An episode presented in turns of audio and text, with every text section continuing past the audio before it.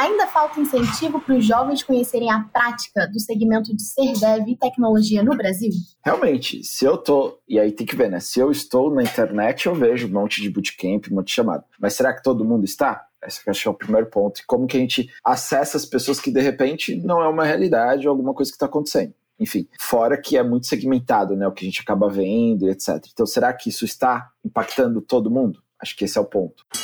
Os setores de TI e telecom devem crescer 8,2% no Brasil em 2022, segundo a consultoria IDC. Há um grande desafio de escassez de profissionais. São muitas empresas querendo contratar e poucas pessoas 100% prontas para assumir os desafios. Para complicar mais o cenário, o mercado de trabalho agora é verdadeiramente remoto e internacional.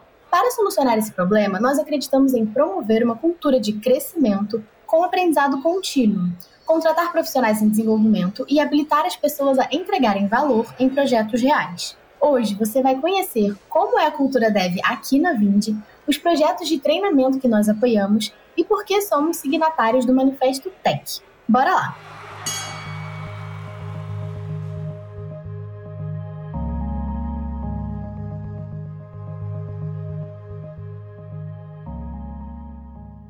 É Maria Silvia, sou estrategista de conteúdo aqui na Vind e anfitriã do Dentro do Ring. Eu recebo aqui três convidados muito especiais. O Vinícius Buffoni, que é CTO na Vind. Seja muito bem-vindo, Vinícius. Obrigado, Maria. É, o Robertson Miguel, que é desenvolvedor de software aqui na Vind. Também seja muito bem-vindo. Obrigado, Mavi. Olá, Vinícius. Olá, Thaís. E também a Thaís Kuzuki, que ela é Tech Lead aqui na Vind. Seja bem-vinda, Thaís. Valeu, valeu pelo convite, gente. Muito obrigada, gente. A presença de vocês vai fazer muita diferença aqui. E antes da gente começar essa conversa, aproveita para seguir o Dentro do Ring no seu player de podcasts favorito. E claro, se você está ouvindo a gente aqui no Spotify, avalie o podcast com cinco estrelas. Bom, gente, então agora a gente vai bater um papo bem tranquilo para falar um pouco sobre a cultura dev aqui na Vind e aí, até um pouco do como começou essa conversa, né? Há um tempo atrás eu, eu conversei com o Robertson e ele, tipo, é super apaixonado por programação, é super ativista para falar desses assuntos, para conversar, para trazer. Enfim, ele é super ativo até no Twitter, né? Ele sempre posta várias coisas lá. E aí, para começar esse papo, eu quero entender um pouco tanto do Robertson, né, quanto da Thaís. É, por que, que vocês gostam tanto dessa cultura dev que a gente tem aqui na Vind e o que, que a gente tem de especial, né, que não tem nas outras empresas? Qual que é o nosso diferencial, assim, enquanto para pessoas desenvolvedoras mesmo? Primeiro, obrigado pelo convite. É bom, é bom falar do, do que a gente gosta de fazer. É super importante falar que essa cultura é feita de pessoas. E mesmo antes de eu, de eu, trabalhar aqui na Vind, eu conhecia algumas pessoas e essas pessoas incentivavam tanto a tecnologia e a maneira que era feita tecnologia aqui, que fazia muito sentido para mim buscar uma oportunidade de, de vir para cá um dia. E aí eu tive essa a chance de vir. E quando eu fui entrevistado, a Thaís já estava aqui fez parte da, da, minha entrevista, foi muito bacana. Mas, mas é isso, é, são as pessoas que trabalham aqui, o grupo de, de pessoas desenvolvedores e é gente é, é gente boa tentando falar de coisa boa e do que eles gostam e do que eles melhor fazem. E para você, Thaís, fala aí. É, acho que para mim também é sobre pessoas, assim, né? É sobre é, pessoas que gostam muito de tecnologia é, de uma forma geral. Não só sobre coisas que a gente vê no dia a dia de trabalho, mas sobre tecnologia de uma forma geral é sobre um grupo de pessoas que troca muito, né? Então, acho que isso, a questão da troca também permite, né, que a gente tenha diversas senioridades aqui dentro, porque é isso, a gente está no dia a dia e a gente vai trabalhar junto e muitas vezes a gente vai parear, né, como a gente chama, que é pegar uma pessoa e codar junto com ela. Acho que é, é sobre ter também esse, esses espaços e esses processos abertos para que a gente construa a nossa forma de trabalhar de uma forma muito livre, assim, né? Que faça sentido pro time, que faça sentido para aquela pessoa, porque às vezes é uma pessoa que tá começando, às vezes é uma pessoa que já é mais experiente. Então tem que sempre fazer sentido para todo mundo, eu acho. E aí até uma pergunta, né? Tipo, existem vários, é, tipo, metodologias ágeis, vários métodos para trabalhar com isso, né? É, vocês usam algum desses, tipo Scrum, Kanban, DevOps? O que, que vocês geralmente usam aqui na parte mais técnica? E como que o lado humano também contribui para isso, né? Para essas trocas? É, aqui na Vind, os, os, times de produtos, assim, nós, nós usamos o Kanban, né, por padrão. Nós temos algumas cerimônias ali diárias, mas por padrão a gente usa o Kanban. Tem algumas premissas, né, de por que usar o Kanban. Uma delas é porque a gente realmente Primeiro que a gente trabalha com um processo de sistema puxado, né? Então a pessoa desenvolvedora pega um card, faz aquele, aquela tarefa que ela tem que fazer e entrega aquilo e ela vai levando isso, né, a partir de uma série de etapas de desenvolvimento lá que a gente cumpre.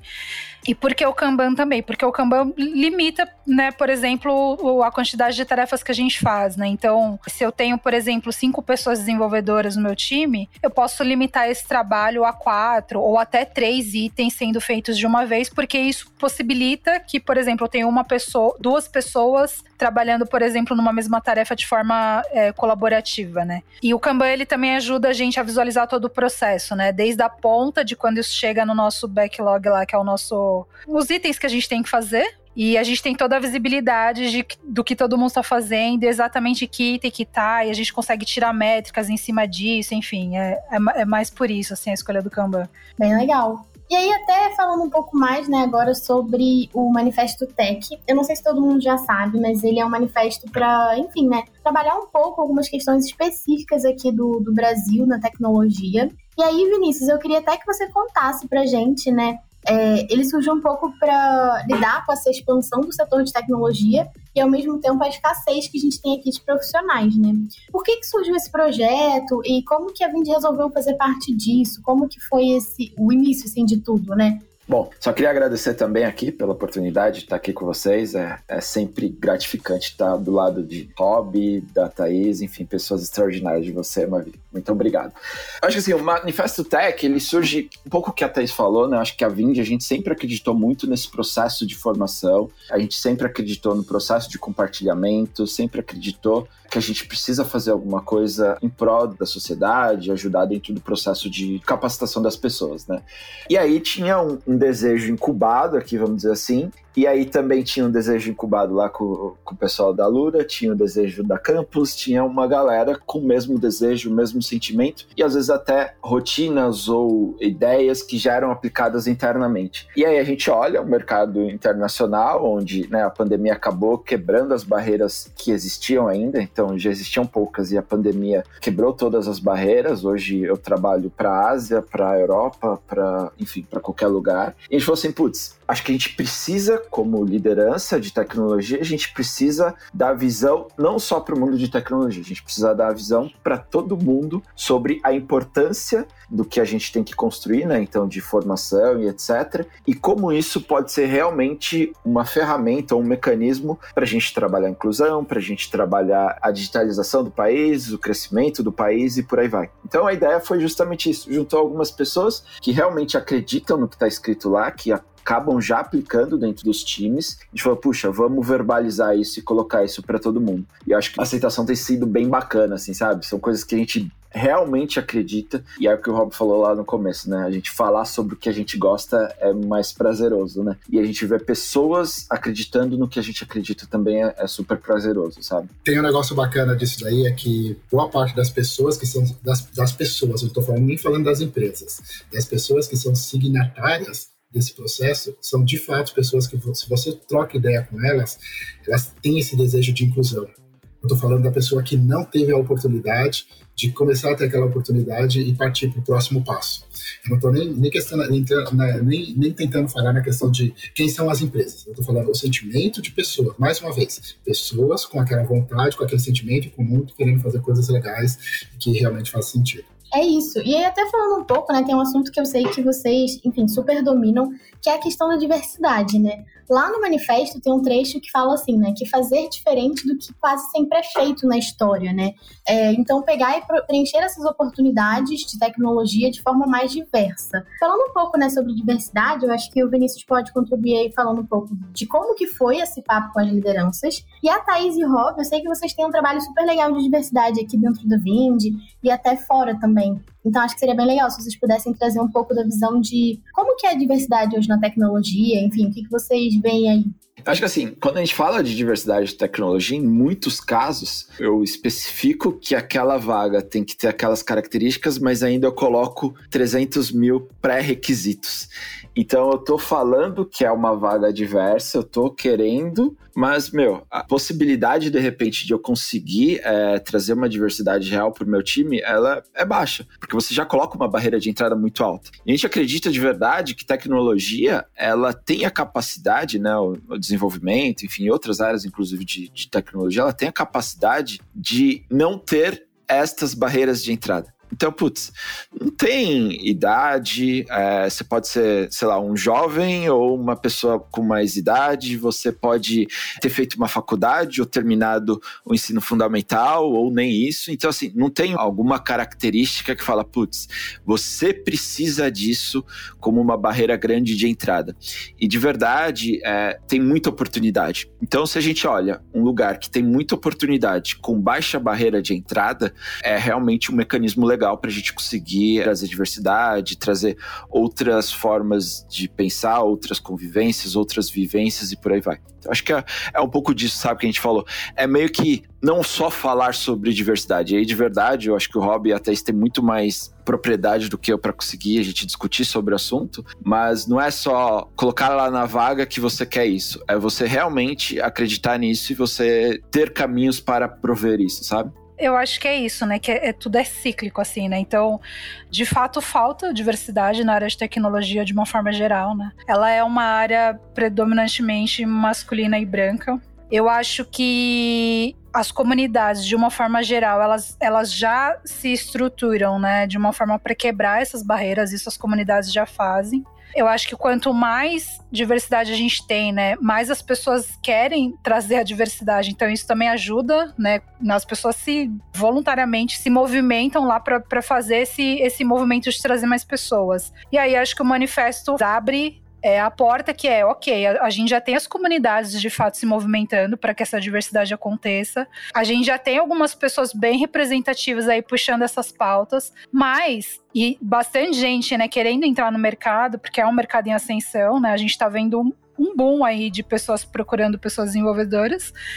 Mas a gente precisa ter essa porta de entrada. Não adianta a gente ter todo esse ecossistema de gente, de gente trabalhando, a gente não ter essa porta de entrada nas empresas. Então, eu acho que o manifesto vem para isso também, né? Para ser essa porta de entrada, para que a gente consiga de fato fechar esse ciclo e fazer toda essa roda de, de, de trazer essas pessoas girar, né? Então, eu tô desde a comunidade lá, da galera se auto-ajudando, a gente ter programas de formações específicos para que essas pessoas venham e de fato terem as empresas contratando essas pessoas, né? Acho que é isso mesmo que, que, que o Vinícius e a Thaís comentaram. É, ainda no final de semana eu estava vendo um, garoto, eu sou bem mais velho, mas tinha um garoto que fez uma postagem no, no LinkedIn que ele abriu mão da desenvolvimento. Ele não quer mais fazer porque ele ficou dois ou três anos tentando desenvolver, mas é, muita gente não sabe o que é jornada dupla. Eu estou falando de um homem que desistiu porque ele já tem filhos e não pode fazer coisas que as empresas pedem. Tipo, me mostra seu GitHub com os projetos pessoais que você tem. Me mostra isso, me mostra aquilo. Então, quer dizer, essa pessoa, se você pegar alguém com mais de 40 anos, um brasileiro, negro ou de periferia, ela teve que se manter, ela teve que se dedicar para trabalhar. Então, o processo de aprendizado dela é no trabalho, não é externo.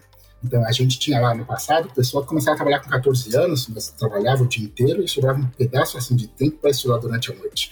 Então, ele não tinha como se preparar. Então, a gente tem uma massa de possíveis bons profissionais que não estão preparados e que não vão ter tempo de ter projetinhos pessoais, coisinhas, coisas legais para mostrar que nenhuma outra maioria tem. Então, a gente tem que começar a entender qual é a realidade do Brasil para depois para se juntar com essa turma de que quer falar assim, eu quero dar espaço para a pessoa aprender.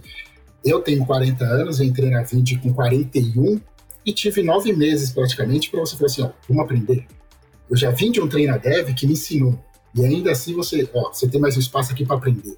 A gente precisa que você aprenda isso, aprenda isso, isso e aquilo. e tem aqui um cronograma para a gente fazer, para a gente aprender, tem as pessoas aqui que estão preparadas para te ajudar nessa caminhada. Você está preparado para isso?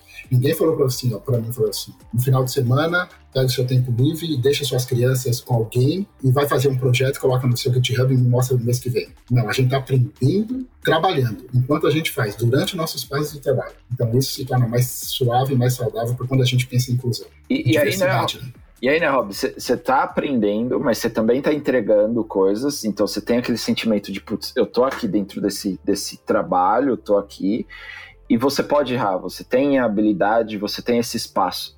Então, assim, é, é, é, tudo muito claro, né? Acho que a gente tem que ter esse ambiente onde as pessoas se sintam realmente acolhidas, né? Tipo assim, ó, você está aqui para aprender, mas é, até a página 2, né? Então, é, haverão represárias, sabe? Não é, é, é, tipo, tem que ser algo genuíno, né? É você proporcionar, que nem o, o Rob falou, fiz um, um, um bootcamp, é, tem alguns aí que ajudam realmente esse processo, mas assim, o trabalho, o dia a dia, às vezes é um pouco diferente, tem alguns desafios que acabam acontecendo. E, e, é importante as empresas estar com essas portas abertas para isso, né? Eu achei super legal que até o Rob agora falou que ah, eu participei do treino Dev. Eu acho que hoje, assim, se a gente for olhar na internet, olhando o mundo assim da, da garotada que está na internet, vê muito anúncio, vê muita coisa, muita gente falando, e parece que assim, tipo, putz, sentei ali, estudei na internet, virei programador e é super fácil, e você estuda e, e, e tem tudo online, você aprende tudo online. E assim, eu não sei, às vezes eu acho que isso é um pouco de. Precisa ser um pouco desmistificado, porque assim, tem muito conteúdo online, tem muito curso legal, tem muitos projetos assim de bootcamp legal e coisas que você pode fazer. Mas não é tão fácil assim, né, gente? Não é um negócio que do dia pra noite você vira um programador e sai programando tudo. É, como que é para você essa questão de educar sobre programação, sobre tecnologia? Como que são assim os processos? O que, que é tipo você estudar online e depois o mundo real, você aplicar, você ter coisas para entregar, você ter desafios, coisas que, putz, você não aprendeu online. Tipo, não é tudo tá lá no Stack Overflow, você copia, cola e tá resolvido, né? Como que é isso aí? Fala pra gente. É muito do que a Thaís falou lá atrás, sabe? De fechar o ciclo. Então, realmente, você consegue. É, tem pessoas com mais facilidade, outras com menos, dentro do processo de aprendizado. Cada um aprende de um jeito. Acho que é importante observar isso. Tem gente que consegue fazer um curso e, meu, sai muito bem, outros precisam de uma mentoria. Cada um tem um, e não tem certo ou errado, não tem melhor ou pior. É, são modos de aprendizado diferentes. Mas, é, e aí o manifesto também puxa sobre o fechar, né, esse ciclo. Que, puxa, a pessoa aprendeu, tem ainda suas deficiências e aí a gente tem que fechar o ciclo como empresa para abrir as portas para essas pessoas se desenvolverem mais. É um pouco do, do que o Robin puxou, né? Estudei, estudei, estudei, mas sempre bati na porta porque eu não consegui uma oportunidade para realmente mostrar ou até testar o que eu estudei. Eu acho que tem algumas questões aí, né? Óbvio que não é assim, não é fácil, como qualquer outra profissão, né? Muito provavelmente se alguém me colocar, sei lá, para assumir uma função no comercial, eu, eu não vou conseguir bater meta, eu não vou conseguir vender, porque não é o meu perfil, né? Então, e tem um processo de aprendizado também, né? De você aprender os macetes das coisas e tal, você se profissionalizar naquilo. Então, fácil não é como não é para nenhuma das profissões, né? Eu acho que requer um pouco de estudo, requer uma dedicação e etc. Mas eu acho que o primeiro passo é, primeiro, a gente precisa desmistificar, né? Então, a gente falou muito isso no programa que a gente fez aqui no Transforma Vind, e aí o Robertson vai até poder falar mais sobre isso, mas é, é como que a gente desmistifica, né? Como que eu apresento é, os conceitos de tecnologia, de programação, de uma forma muito leve e eu desmistifico aquilo e eu digo que é possível, que pode, aquilo pode ser para aquelas pessoas, né? De que tecnologia, por exemplo, hoje em dia tá aí tudo. Então a gente pegou até a questão do, da Covid, né? Como dentro do processo de ah, de eu fazer uma vacina e eu disponibilizar essa vacina para os postos e as pessoas irem é, de fato tomar a vacina, de como toda parte de toda a tecnologia está envolvida em todos esses processos, né? Então acho que a gente começar a desmistificar isso e aí criar o interesse para que as pessoas tenham interesse né, em vir para essa área e aí, de fato, quando a gente cria esse interesse para que essas pessoas venham, a gente começa a trabalhar essa parte técnica, né? E aí, óbvio, também ter, ter um ambiente de cultura de desenvolvimento saudável para que a pessoa consiga, de fato, aprender naquele local e ter pessoas em que ela possa se apoiar, enfim. É legal que todo mundo que tem uma profissão, que tem uma carreira, a gente quer o glamour daquilo, né? A gente quer sentir que, olha, estão falando de mim, olha o que eu fiz, olha, o aplicativo que você está pedindo a comida aí, eu participei disso. Esse pagamento dessa fatura aí, a minha empresa participa disso, eu participei dessa função. Só que daí, por outro lado, a gente acaba criando, endeusando algumas profissões. E, e quando na verdade a gente precisa, vamos trazer para a realidade e ver se todo começo precisa ser assim. Não estou falando que não é profissão ou as profissões não tenham coisas brilhantes e cabeças brilhantes, que precisa disso, mas que aquele começo não é isso. Aquele começo eu tenho brincado com as pessoas que é prego e martelo. Dá um prego e um martelo, a pessoa sabe como fazer usar aquilo. Agora, se a pessoa vai ser um carpinteiro, vai fazer móveis brilhantes, é outra história. É um outro passo. É, se, a, se, a, gente ficar dentro da mesma bolha, falando com os já iniciados, sempre vai ser o glamour. É mais difícil você, você fazer uma pessoa mais simples acreditar que ela pode ir para uma profissão que nem essa. Então, qual que é o papel nosso ali? É, como desmistificar, que nem a, a Thaís falou, a nossa profissão é todo mundo é nerd. Todo mundo ganhou um videogame quando tinha oito anos, desmontou, fez um código, modificou ele inteiro para depois poder usar.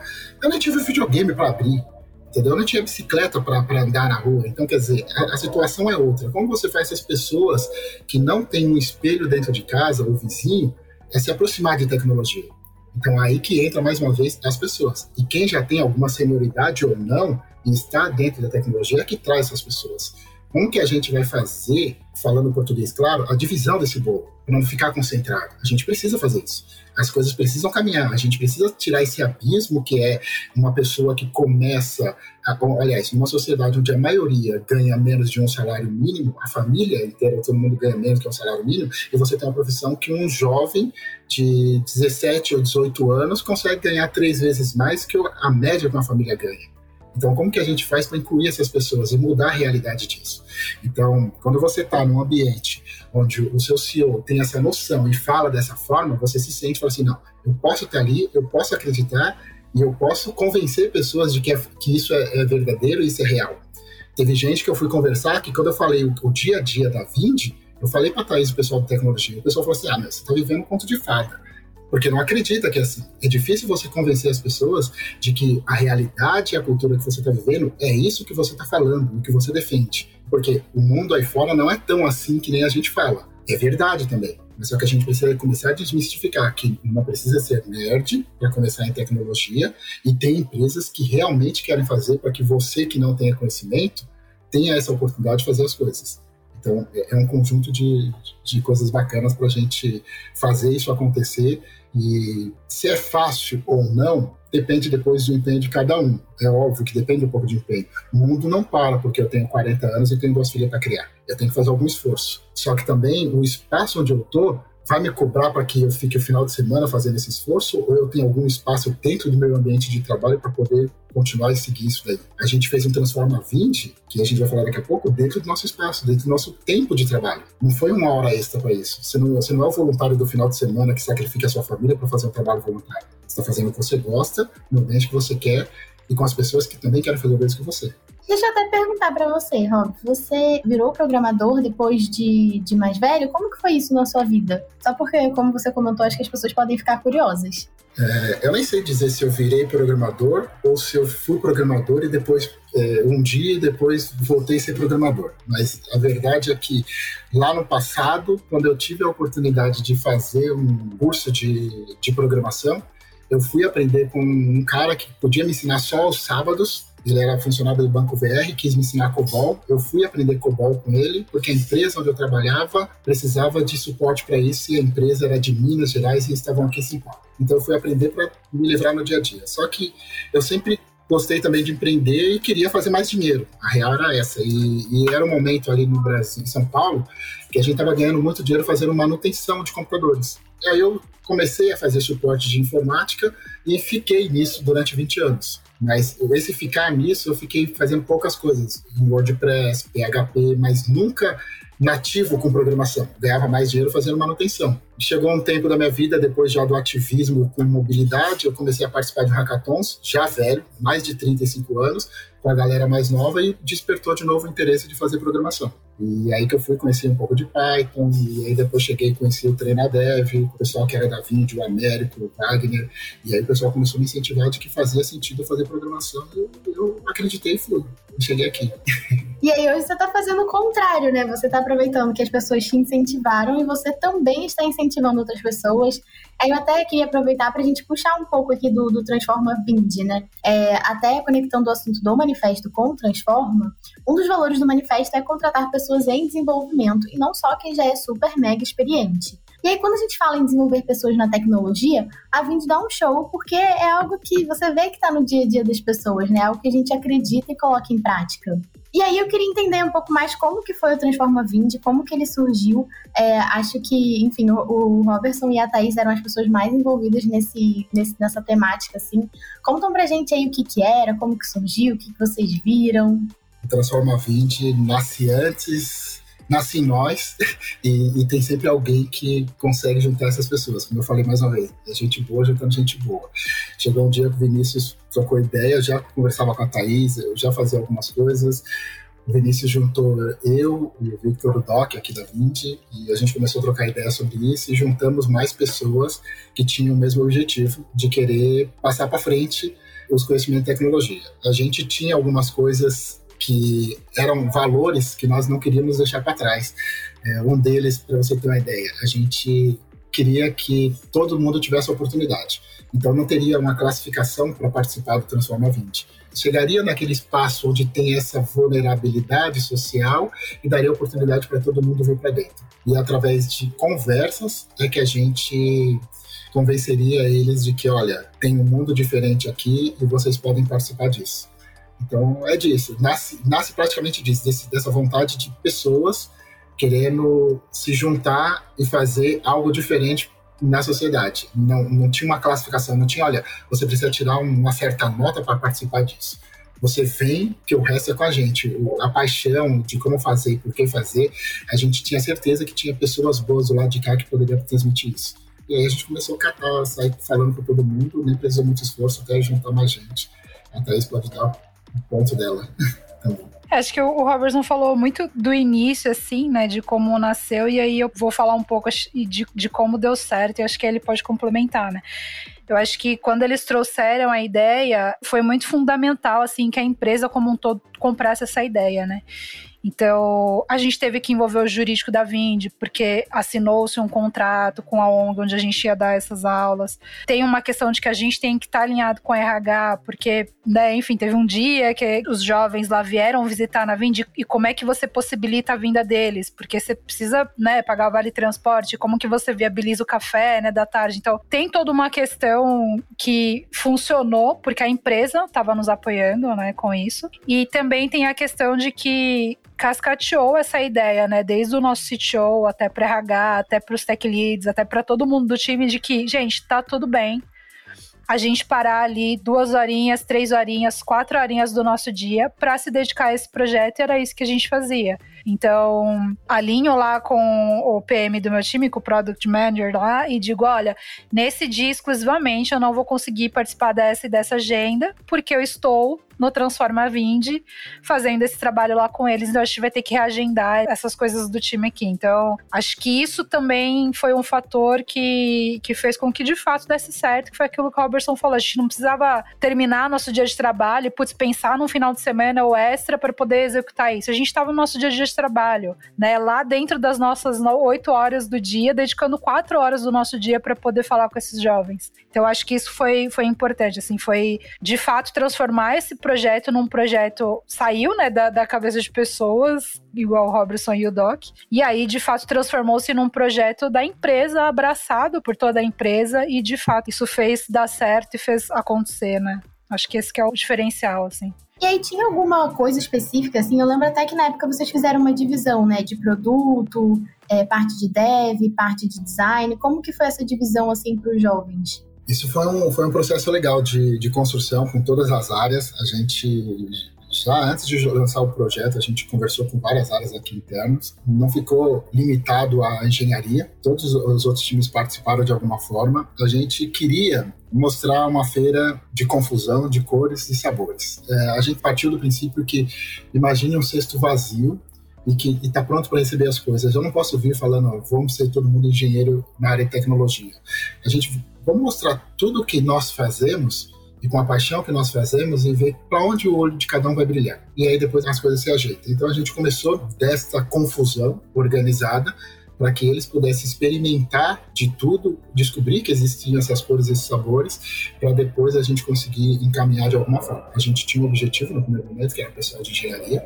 O conteúdo técnico era voltado para engenharia, mas todos eles pôde participar e no final nem ficou 100% engenharia, porque o pessoal de produto, os olhos deles brilharam mais para produto design, e engenharia foi uma, uma minoria, mas ainda assim foi o objetivo foi, foi alcançado, porque eram pessoas que não têm exemplo. Imagina, você falar de produto, você falar de tecnologia, já, é, já que nem você falou assim, já é complicado, não é algo fácil. É você falar de produto, fazer as pessoas brilharem, porque a gente isso foi criar uma oportunidade de verdade. Você falar assim, olha, você não precisa vir aqui fazer uma página de internet. Você não precisa saber fazer um site. Você tendo outras oportunidades que você nem sabia que isso existia. Foi assim que foi seguindo. Acho que é bem isso, né, Rob? Era o despertar dessas pessoas para essa possibilidade, né? A gente falou sobre o Treina Dev, o Quero Ser Dev, enfim, tem alguns bootcamps, mas como a gente consegue mostrar para aquele jovem, para aquela pessoa que, puxa, tem um caminho? Porque às vezes só vê o Treina Dev lá, mas será que isso é para mim? Não sei. E aí a ideia era justamente a gente abrir esse horizonte falar assim, ó, tem desenvolvimento, tem design, tem produtos, tem BI, tem segurança, tem uma infinidade de caminhos aqui que você pode entrar nesse mundo, sabe? Eu acho que e também não menos importante, tinha um desejo maior também de, de despertar nas pessoas da Vind essa vontade de fazer acontecer. Então, como que a gente poderia juntar o útil ao agradável? Como que a gente engajava as duas pontas, porque a gente está no meio da pandemia, engajar pessoas só vendo a gente por vídeo, sem a gente estar tá lá, passando, transmitindo sentimento, e do outro lado aqui, pessoas também com vontade de transmitir algum conhecimento e sem tempo para fazer aquilo. Como convencer elas que elas podem parar essas duas horinhas, profissionais extremamente responsáveis, querendo fazer entregas, de que, olha, você pode parar o desenvolvimento do produto para ir lá ajudar essa galera que daqui 10 anos vai desenvolver alguma coisa. Então, essas duas pontas foi muito interessante de, de a gente conseguir trabalhar e fazer, e fazer alguma coisa no primeiro momento que, da forma que nós fizemos. E aí, só para a gente, é, enfim, amarrar um pouco melhor isso, a ONG, né, são jovens da obra do berço. Qual que foi, assim, a resposta que vocês viram deles, assim? É, até o Rob contou um pouco, né, que a galera se apaixonou aí pela área de produtos, design, mas o que, que vocês viram de resposta? Você acha que a galera ali vai realmente é, aprender mais sobre essa área, tentar seguir nessa área? Mudou um pouco a cabeça? Até entendo, né, que quanto mais jovem você é, mais difícil é você pensar uma profissão. E é muito disso. Às vezes você nem sabe que existe aquele caminho, que existe aquela possibilidade, né? Então, qual foi, assim, mais ou menos a percepção deles? A gente ficou um tempo com eles online, né, passando bastante conceito e depois a gente teve um momento em que esses jovens foram para Vind de forma presencial e a gente de fato foi lá conversar com eles, e a gente colocou muita mão na massa, né? A gente pegou, por exemplo, um problema real que eles trouxeram, ah, é, sei lá, dificuldade em pegar ônibus em São Paulo. E aí a gente pegou esse problema junto com o pessoal de produtos, a gente idealizou um produto, foi por todo o processo de descoberta, e aí junto com o design criou as personas, a gente gente prototipou é, um, um, aplicativo, né, que resolvia isso. E aí eles conseguiram, inclusive, fazer testes com usuários, né? Eles, eles chamaram algumas pessoas da Vind para testar isso. Então, eu acho que essa virada, né, de sair também um pouco do conceito e a gente de fato colocar a mão na massa naqueles poucos dias que a gente tinha com eles lá, mas a gente ter estruturado isso de uma forma que tudo começou a fazer sentido para eles, acho que foi uma uma viradinha de chave assim na cabeça deles e eles falaram: caramba, foi muito legal ver isso nesses dias. Eu nem imaginava, por exemplo, que trabalhar com produto poderia ser assim, né? Ou ah, eu imaginava que design às vezes era muito ligado só com o desenho, mas eu tô vendo que tem uma outra pegada de design que também é construção de design de produto, né? Então, acho que colocar a mão na massa num, num ambiente de uma empresa, porque eles estavam dentro da Vind, então é, enquanto eles estavam lá com a gente fazendo as coisas, prototipando as coisas, descobrindo as coisas, tinha todo um ecossistema em volta do ambiente de empresa mesmo acontecendo. E eles estavam dentro desse ambiente. E acho que essa mão na massa fez o diferencial e ligou um pouco da chave assim para eles. E eles ficaram, nossa, que legal participar disso, né? Que legal ter esse, esse processo de discutir ideias e a gente definir isso e tal. Acho que essa foi a grande sacada, assim, né, do projeto, foi a gente ter levado essa segunda parte pro presencial e ter feito mão na massa. A experiência, né, Thaís? É, você fazer o bootcamp e ter uma ideia de como funciona uma empresa é uma coisa. você está num processo e a empresa te trazer para dentro dela uma semana, você conheceu o CEO, o CEO está trabalhando do lado enquanto você está desenvolvendo e trabalhando na outra sala, tudo ali, todo mundo junto, dá uma sensação de que, meu Deus, é possível. eu, te, eu vou ter essa chance para isso também. É, às vezes só essa sensação já é o suficiente para inspirar essas pessoas a seguirem, a buscarem mais, enfim, verem que é, é uma possibilidade, né? Que é real. E agora até, enfim, tudo isso é super legal, todo o projeto. E eu queria entender um pouco mais agora de, de prática, até voltando um pouco para o manifesto, né? É, lá no site do manifesto é, tem uma parte que eu comento sobre como implementar isso na prática, como trazer isso para a realidade. Eu até queria entender um pouco do Vinícius, assim, é, quais ideias que vocês já levantaram e quais os benchmarks que vocês até já pegaram com outras empresas para, enfim, realmente fazer com que essa diversidade aconteça, fazer com que essas pessoas, com o tempo, tenham oportunidades dentro das empresas, que elas venham fazer parte da Vind, parte de todas as empresas ali que são signatárias. Como que é isso? Conta aí pra gente. Bom, acho que assim, acho que de, de, boas práticas que a gente vê, que a gente precisa é, garantir que aconteça, não adianta só eu acreditar que eu posso trazer uma galerinha que está começando e falar assim, ó, vai lá e desenvolve e beleza. Porque essa pessoa vai se sentir em um momento, é o que o, que o Rob falou, talvez perdido, algum momento desassistido, etc. E isso pode, inclusive, trazer o oposto do que a gente acredita, que é frustrar essa pessoa. E ela olhar e falar assim: beleza, eu entendi como é, né? Como é a programação, mas só que o dia a dia de trabalho é muito ruim, eu não consegui me adaptar e eu desisto dessa profissão. Então, ser o péssimo, né?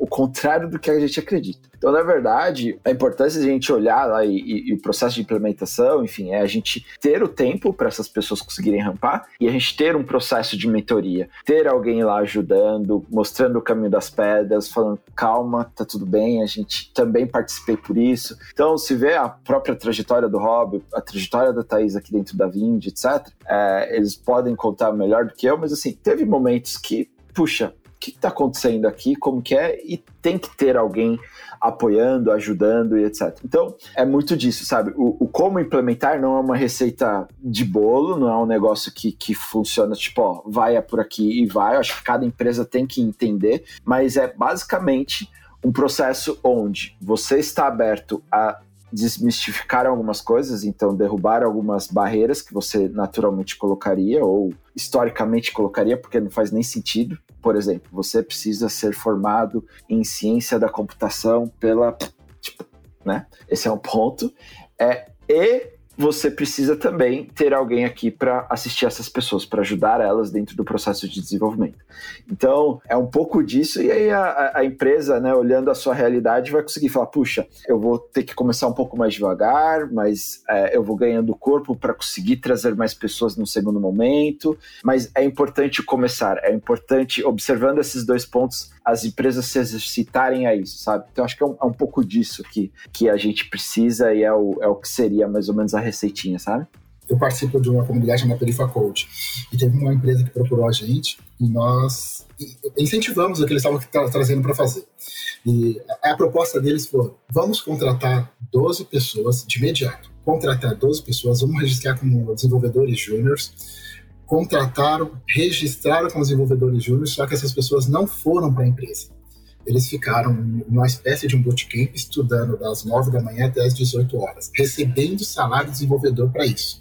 Sabe o que aconteceu? Três meses depois, eles procuraram Aí eles me procuraram direto porque eles queriam que eu fosse conversar, porque estavam, os meninos estavam desistindo. São pessoas de periferia, com salário que eu tô falando para vocês três vezes mais do que a maioria na quebrada recebe, e eles não estavam contentes de estarem recebendo para estarem estudando sem entregar alguma coisa. Como você convencer aquela galera de que aguenta mais um pouquinho, pelo amor de Deus, joga para cima isso se estiveram na mão, que os outros não têm, que senão essa empresa não vai dar talvez a mesma oportunidade para outros.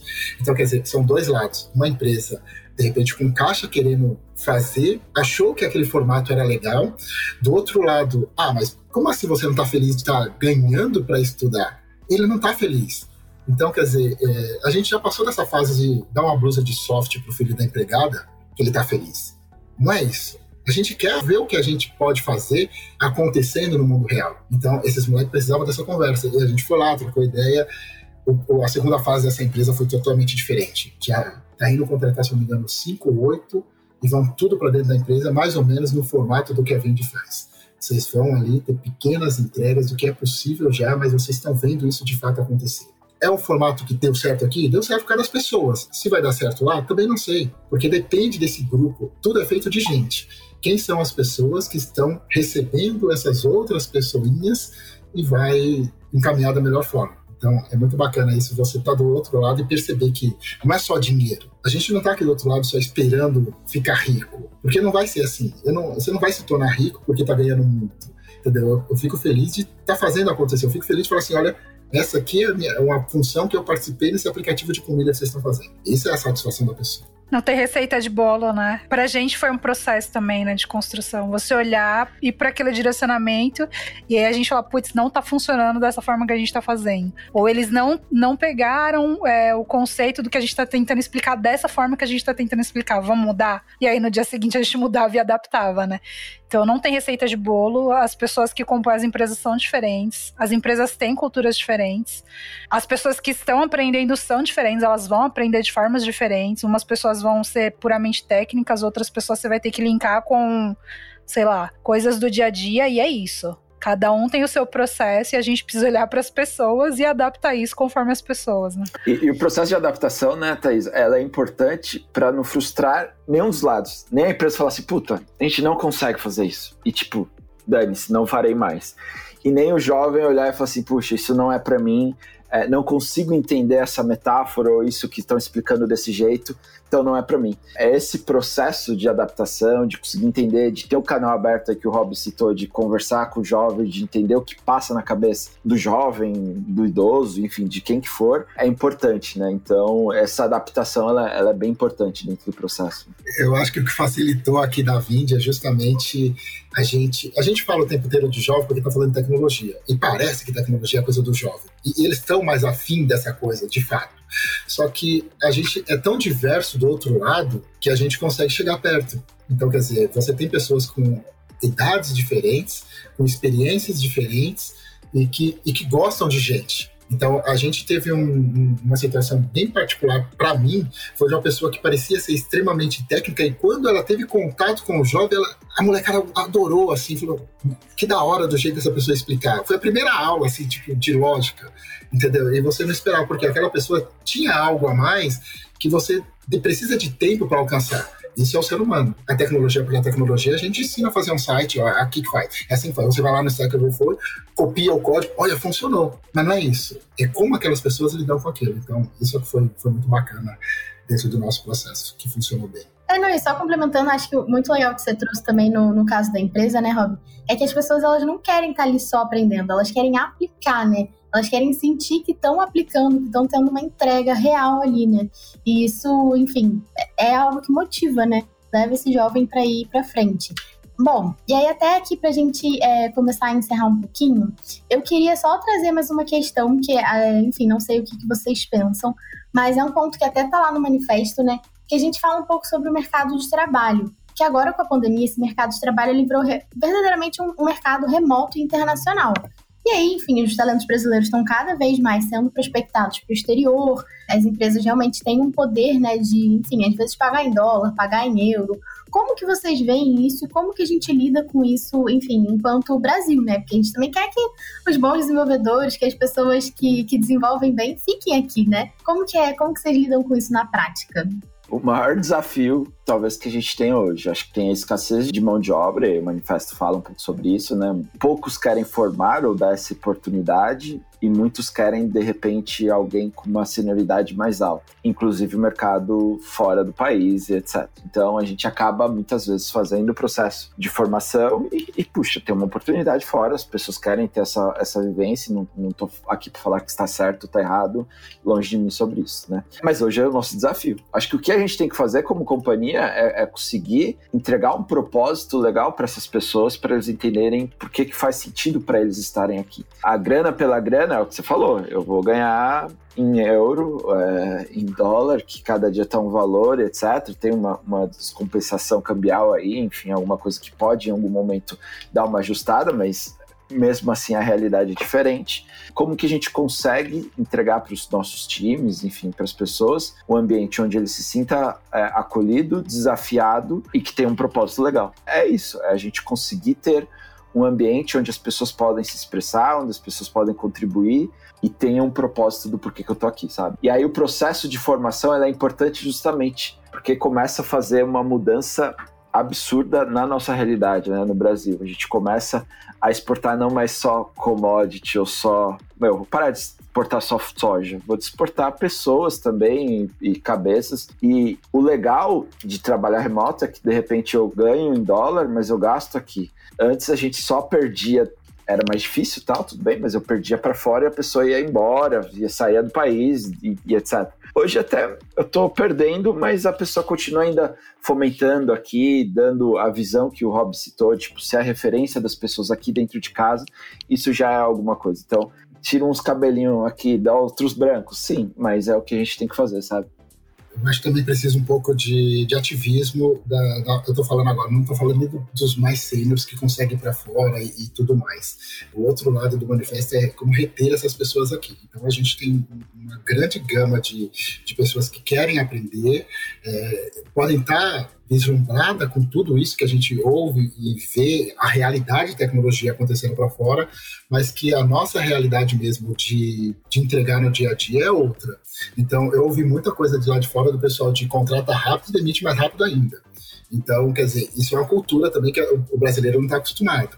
Então, tem algumas coisas que chegaram perto disso, aquilo que eu falei, tem empresas, tem empresas. Quando o que, que você quer? Qual que é o seu objetivo? O que, que você, como profissional, está desejando para os próximos três, quatro anos? A gente vê muita volatilidade no próprio profissional. Não tem nada errado com isso. Mas até que ponto isso faz sentido na sua vida, para quem está começando? É, faz sentido você, com seis meses, sete meses, já sair e, e, ter que pegar tudo aquilo de novo?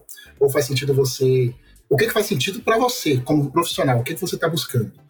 Tem gente que vai ter muito mais facilidade. É aquilo que eu estou falando. Se você olhar para todo mundo que já desbravou muito antes, ok. Se você olhar para quem está tendo a oportunidade, está chegando agora, a gente vai voltar lá para 1990. Está todo mundo tendo que caminhar em, em pequenos passos para chegar a algum lugar. Como a gente fala, tem que chegar lá do outro lado.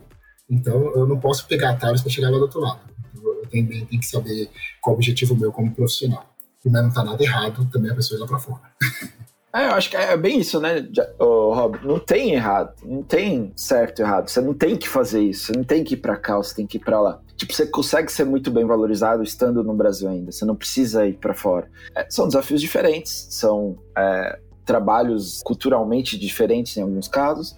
Mas é isso, acho que é, é, é muito o que o Rob falou, né? O que, que você quer para sua vida e para o futuro. E a gente, como empresa, sim, a gente tem que estar tá muito atento e conseguir ter um ambiente onde as pessoas se sintam realmente desafiadas, é, valorizadas, justamente para a gente não perder os nossos maiores. Que é ruim também, né? É péssimo, na verdade, né? Enfim, é isso. Bom, gente, então eu quero agora fazer uma pergunta bem inspiracional para vocês para saber a visão de vocês mesmo, assim, como pessoas profissionais, tá? Qual que é o sonho de vocês para o futuro da tecnologia no Brasil? O que, que vocês querem ver ainda aí nos próximos anos? Me fugiu agora, mas tem uma frase da Monique Evelyn que ela fala que, que o futuro está na periferia. é mais ou menos isso. Não, não vou, nem vou pesquisar agora, mas é da Monique Evelyn. É absoluta certeza disso. É, eu, eu espero que, que sejam criadas muitas oportunidades para as pessoas que não têm espelho. Eu falo de pessoas periféricas que nunca imaginaram estar nessa área. Eu acho que as empresas têm muito a ganhar, faz parte do, desse propósito que as empresas falam que querem, mas que poucas querem se dar o trabalho de desenvolver. A gente precisa disso. Ah, vão roubar o seu profissional? Vão. É, vou usar esse palavreado. Vão. Vão tirar. Isso acontecia lá em 95. O cara começava a formar um torneiro mecânico e o outro roubava do outro lado. Era normal isso. E a gente teve uma massa de, de jovens que se tornaram torneiro mecânico, né? porque é assim que funciona, entendeu? É, a, a, discussão mais agora no mundo que a gente viveu de tecnologia é mais por cultura, por propósito de cada um. Como que eu consigo despertar no Robertson um propósito de estar aqui? Porque a tecnologia por a tecnologia vai ser a mesma. Você vai aprender da mesma forma. Você vai ter, você vai até ter desafios diferentes no modelo de empresa, modelo de negócio Mas só que como que eu faço o Robertson ter um propósito de querer estar aqui? Por que, que ele vai querer estar aqui? Ou então, por que, que a outra empresa está despertando esse mesmo propósito? Se o código é o mesmo? Se a ferramenta é prego e martelo? Entendeu? Como que a gente faz para manter essas pessoas no mesmo lugar?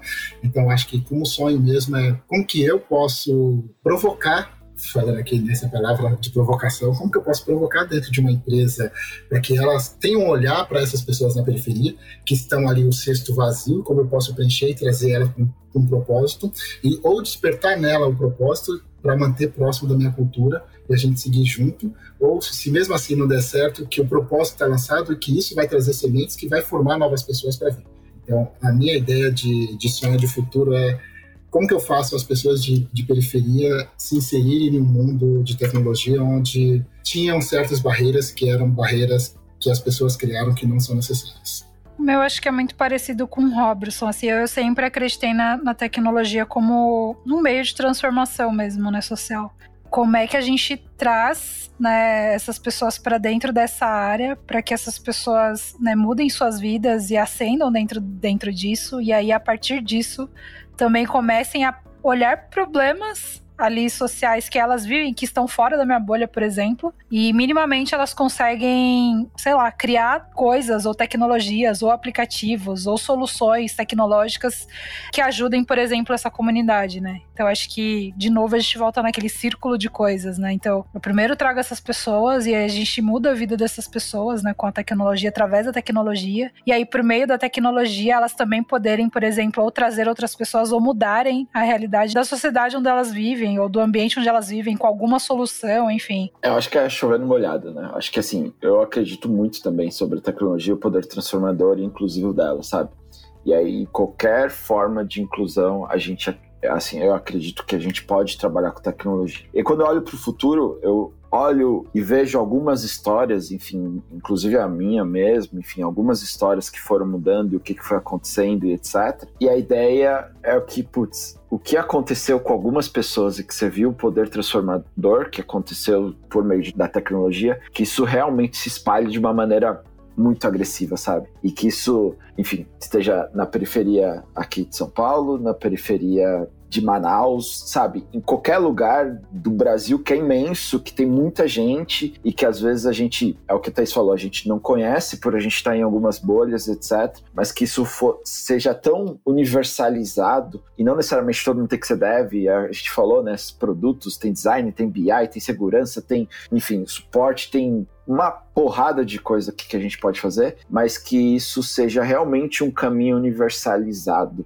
é, no Brasil inteiro. E aí a gente falar que o país, o Brasil, ele virou digitalizou o PIB, né? A gente fala isso em alguns momentos, mas a gente conseguiu realmente trazer, e, através da tecnologia, uma mudança no país que se a gente fosse olhar, sei lá, um século atrás, demoraria décadas para acontecer. E se a gente olhar aqui, se a gente conseguisse fazer um trabalho realmente legal e as pessoas, os governos, as empresas, etc., era algo que poderia ser décadas se transformarem em alguns anos e a gente poderia fazer alguma coisa diferente, sabe? Então, o futuro eu olho isso, sabe? Quantos mais a gente conseguir impactar e quantas pessoas que foram impactadas impactar outras e por aí vai, sabe? Como que a gente consegue fazer isso? Se isso for realmente em uma grande escala, putz, acho que o mundo de verdade, o Brasil, vai ser outro. Vai ser outra realidade, de verdade. É isso. Bom, então agora para a gente fechar o nosso episódio, eu vou puxar aqui um quadro, que é um, um quadro aqui dentro do ringue, que é para a gente trazer um pouco mais de um embate de ideias, trazer uma parte um pouquinho mais polêmica. Esse quadro se chama Na Linha do Fogo e a gente vai falar aqui bem rapidinho de alguns temas, tá? Eu queria entender se vocês acham que, mesmo com tantos programas, bootcamps e oportunidades, ainda falta incentivo para os jovens conhecerem a prática do segmento de ser dev e tecnologia no Brasil? Mas com certeza absoluta. Eu acho que, sim, o primeiro passo, né, que eu acho que é isso, você ter o contato, você ter os ensinamentos, da maneira que for, seja curso, bootcamp e tal. Mas aquilo que o Robertson falou, né, o que a gente aprende é muito diferente da realidade. A gente pode chegar bem próximo, igual é, às vezes acontece no Treina Dev, porque o Treina Dev ele se estrutura de uma forma em que eles constroem um projeto em grupo mesmo e eles meio que trabalham como se fosse uma equipe de desenvolvimento. Mas quando você vem para o ambiente de trabalho, você está falando de projetos reais, você está falando, sei lá, de aplicações que processam bilhões no cartão de crédito, como a Vind.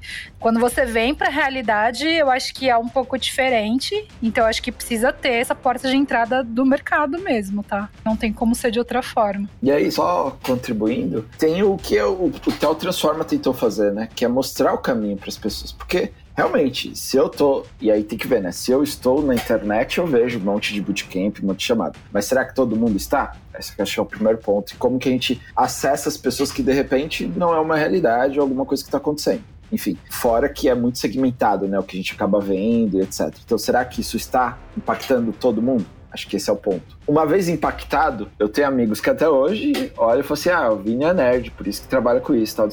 Será que o cara precisa ser nerd? Precisa ter. Ou a pessoa precisa manjar muito de matemática? Será que precisa ser, sei lá, o primeiro da sala para trabalhar? Quantas pessoas olham lá uma chamada e falam, vem trabalhar em tal empresa, porque é que você vai aprender? E você fala assim, mano, acho que seria legal, mas é muito difícil. E já desiste, sabe? Já pausa, porque criou-se na cabeça uma barreira que às vezes nem existe. Então acho que falta sim esse incentivo, falta sim essa porta. Acho que tem muita coisa a ser feita, né? Acho que é essa a resposta para mim. Eu acho que por muito tempo a gente a gente conversou muito de como formar pessoas para bater martelo, para bater martelo em emprego. A gente precisa ainda qual é a motivação porque a pessoa vai bater martelo em emprego a vida inteira. Então eu tenho que confiar em quem está me apresentando, quem é esse nerd, e eu não confio nele só porque ele é excelente em fazer um código. Eu confio nele porque ele deu abertura para saber quem ele é. Então, quando você chega numa empresa e tem uma cultura de one-on-one, você se aproxima um pouco mais das pessoas. Muitas pessoas dão oportunidade e se abrem, entendeu? As duas partes. Então, você conhece um pouco mais das pessoas. Então, isso é um, um pequeno tempero que está faltando ainda nessa, nesse, nesse relacionamento. Então, você pode ter milhões de bootcamps, você pode formar tecnicamente milhões de pessoas, só que você não tem ainda um incentivo de fato para que outras olhem e falem assim: por que, que eu vou me dar o trabalho disso? Quem está na quebrada se incentiva, faz coisas que os outros não estão acostumados. Mas por que, que alguém se desviou do caminho? Era a única coisa que tinha próximo dele que passava algum afeto. É aí que a gente fala o contrário. Quando que você, você precisa, antes de chegar na parte técnica, se aproximar de alguma forma daquelas pessoas. Não é só me, trazer o pão todos os dias. Eu preciso saber quem é você, porque você está querendo me dar pão todos os dias. Teve um dia que eu tenho, vai ter um dia que eu não quero mais seu pão, mas estando com fome. Eu vou procurar outro pão. Eu não preciso mais do seu pão. Eu não preciso desse componente humano aí nessa relação com as pessoas. E é uma relação, continua sendo uma relação com as pessoas. É isso, né? E até, enfim, foi um pouco de tudo que a gente falou aqui, né? De que mesmo tendo a tecnologia, a tecnologia vai ser sempre a tecnologia mas o lado humano precisa estar muito perto ali disso. Então tá bom, gente. Muito obrigada. Eu agradeço super por vocês estarem aqui no episódio de hoje. Foi muito legal conversar com o Robertson, com a Thaís, com o Vinícius. Enfim, quero é, deixar vocês aqui à vontade para fazer o encerramento de vocês. Se vocês quiserem passar alguma dica, algum link, também podem me passar que eu coloco aqui na descrição do episódio, tá bom? É, eu queria só agradecer a oportunidade de vir aqui falar né, mais uma vez, até sobre o que a gente tem feito aqui no nosso dia a dia. Às vezes a gente não consegue falar muito sobre isso porque a gente está imerso, né, fazendo as coisas aqui, mas deixar minhas redes disponíveis para qualquer pessoa que quiser trocar ideia sobre, tirar dúvidas, como que é o processo das coisas que a gente está fazendo, como que é a nossa cultura de desenvolvimento aqui da Vindi, é, deixar os canais abertos aí para que a gente troque ideias e converse aí de uma forma geral. Mas muito obrigado pelo espaço aí. Legal, legal participar pela primeira vez do, dentro do ringue aqui. É muito bom poder falar dessas coisas que a gente faz no dia a dia e poder compartilhar da, das ideias, das coisas que às vezes estão na nossa cabeça que a gente faz lá de fora, mas nem, nem todo mundo está sabendo o que a gente faz. E, e sim, as, redes, as, minhas redes sociais estão aí também, o pessoal conhece o LinkedIn, eu sou bastante ativo lá, no Twitter mais ainda. Não me sigam no Twitter, mas no LinkedIn tudo bem. No LinkedIn eu sempre estou com a minha roupa de domingo, no Twitter nem tanto. então é isso. Valeu, obrigado. Boa, eu também queria agradecer, acho que espaço, momento, compartilhar aqui com vocês. Eu de verdade sou bastante fã da trajetória de, aí da Thaís, do Rob, acho que são pessoas absurdamente. São monstros aqui e é legal estar tá aqui conversando sobre isso, um assunto tão importante. Me enfim, meus, meus canais digitais aí também estão abertos. Acho que LinkedIn, quem quiser pode chamar, adicionar. Só me chama de Vini, porque Vinícius parece minha mãe querendo correndo atrás de mim com chinelo para me bater. Mas de verdade, tô aqui pra gente fazer as coisas diferentes, sabe? Tenho zero apego sobre as coisas que eu já fiz e as coisas que eu falei. Sou 100% aberto a gente construir coisas realmente novas e diferentes para a gente mudar o que a gente acredita de sociedade, ou de Brasil, ou de empresa e por aí vai. Então, fica aqui aberto e obrigado aí pelo tempo de todo mundo e pelo espaço. Obrigado mesmo. Imagina, para os nossos ouvintes podem ficar tranquilos que eu vou colocar aqui na descrição o link do manifesto, o link do, das redes sociais de todo mundo. Muito obrigada por acompanhar a gente. Se você quer saber mais sobre tecnologia e desenvolvimento, é, acesse o site e as redes sociais da Vindi. É, os links vão estar aqui e fique à vontade para mandar uma mensagem para gente, para tirar uma dúvida. Pode mandar lá no arroba VindiBR no Instagram ou então no marketing.vindi.com.br com seu feedback, sua mensagem, sua dúvida. Muito obrigada e tchau, tchau!